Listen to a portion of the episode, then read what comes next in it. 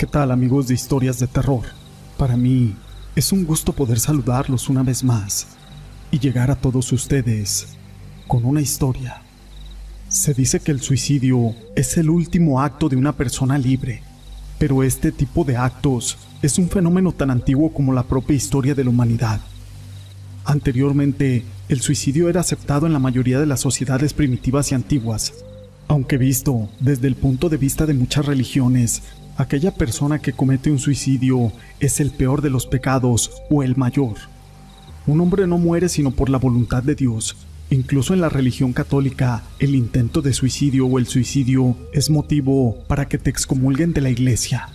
Pero todo esto no es relevante, sino una historia.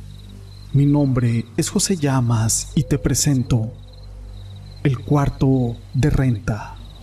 Esta historia que a continuación les contaré nos sucedió a mi pareja y a mí. Y hasta el día de hoy no podemos olvidar los sucesos que vivimos ahí. Para ser precisos, corría el año 2019. Mi pareja y yo decidimos formalizar nuestra relación, así que emprendimos la búsqueda de rentar un lugar acogedor para comenzar una vida feliz. Mi madre, al poco tiempo de saber esto, nos buscó una casa o algún cuarto. En ese tiempo uno de sus conocidos le comentó a mi madre que su padre estaba interesado en rentar un cuarto, ya que lo había desocupado y estaba decidido a rentarlo a un muy buen precio. Al saber que nosotros nos animamos, fuimos a verlo. Todo nos pareció perfecto para irnos a vivir ahí, así que sin pensarlo nos mudamos. Los primeros días en ese lugar fueron cálidos y felices, pero bastó que pasara tan solo una semana para que se presentaran sucesos en ese lugar sin tener ninguna explicación. Lo primero que se empezó a manifestar fue un olor a ciertas horas de la madrugada que se desprendía por todo el lugar. Era un olor fétido, un olor a muerto, así como se los digo literalmente. Nosotros buscábamos una explicación a eso y pues no entendíamos la razón, ya que yo llegué a ser excesiva en cuanto a la limpieza. Eso por ese acontecimiento pero mi pareja me comentaba que ese olor solo era por las madrugadas, que no podía ser algo muerto como algún animal o la mala limpieza, ya que de ser así, ese olor estaría durante todo el día. Después de eso, comenzó a manifestarse ya algo más paranormal.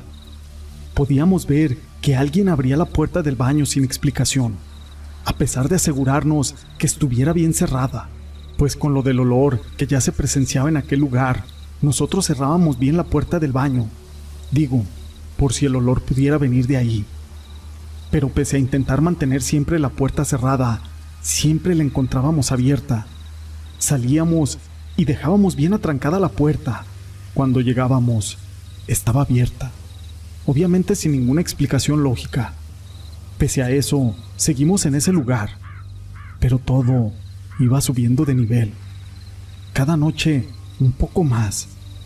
En cuanto a los sucesos paranormales, una noche en particular marcó a mi pareja, ya que una madrugada vio que alguien se arrastraba del baño hacia la cama.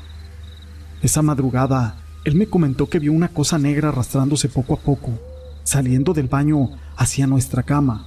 Al ver eso, él pegó un grito aterrador que me despertó.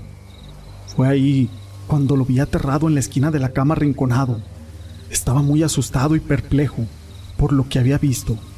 Lo único que salió de su boca fue una voz temblorosa y fue que prendiera la luz, pues él dice, del miedo ni siquiera pudo moverse. Esto nos llenó de miedo y comenzamos a pensar en ya irnos de aquel lugar, pues ya no nos cabía duda de que algo que no era de este mundo habitaba ahí. Así que comenzamos a buscar otro lugar para mudarnos. Pero entre uno de esos últimos días que ya estuvimos ahí, llegó una noche en el que mi esposo tuvo que ir a ver a su familia por temas personales y no llegaría a dormir. Justo esa misma noche me pasó algo que jamás olvidaré. Esa noche realicé mi rutina como de costumbre. Cené y me dispuse a descansar hasta que me quedé dormida. Pero entre mis sueños sentí como algo tocaba mis pies. Imposible no sentirlo pues era algo que luego luego percibí, así que me desperté. En ese momento también percibí aquel olor nauseabundo, que como les comentaba, todas las madrugadas se presentaba en aquel cuarto. Pero en aquel momento era insoportable. Yo con el miedo de lo que me había tocado, sin estar nadie en mi cuarto, aparte de lo que mi pareja ya había visto. Aquella noche yo estaba aterrada. Quería abrir los ojos, pero entré en miedo y pensé, ¿qué tal que alguien se hubiera metido? Así que los abrí. Cuando los abrí, vi algo al pie de mi cama asomando su cabeza. Era una silueta. De los ojos hacia arriba se le veía solamente. Lo demás era tapado por mi cama. En ese momento escuché una risa demoníaca y al voltear a ver el apagador vi cómo había una cuerda o una soga y se balanceaba del muro, que está a la mitad del techo. Saqué las fuerzas necesarias para estirarme y prender la luz. Cuando pude lograrlo, nada de lo que vi estaba ahí, solo quedaba aquel olor putrefacto. Del miedo lo único que pensaba era en salir de ahí. La puerta al querer abrirla se trabó y no podía abrirla. Grité para que me ayudaran y el dueño de aquella casa fue quien me abrió. Al momento de estar ya afuera, le externé todo lo que había visto, pues intentaba él tranquilizarme. Llegó el momento en que mientras yo le iba contando, él tomaba una actitud incrédula, a la vez seria. Le pregunté qué había pasado en el pasado allí, en ese lugar, y me dijo la verdad.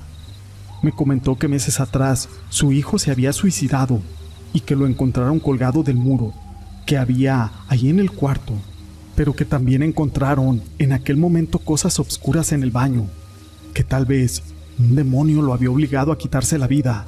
Por eso, ese cuarto había durado vacío algo de tiempo, hasta que ellos pasaron el duelo de su pérdida y decidió rentarlo.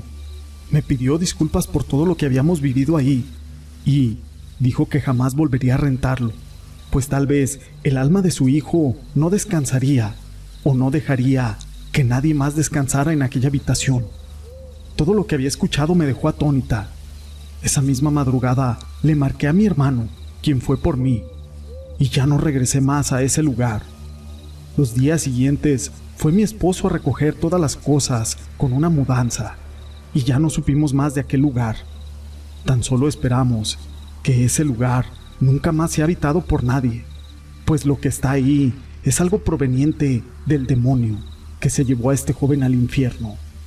Esta historia la quise compartir con ustedes. Si les ha gustado, déjenme su pulgar arriba. No olviden en dejar sus comentarios. Y gracias por ser parte de este canal.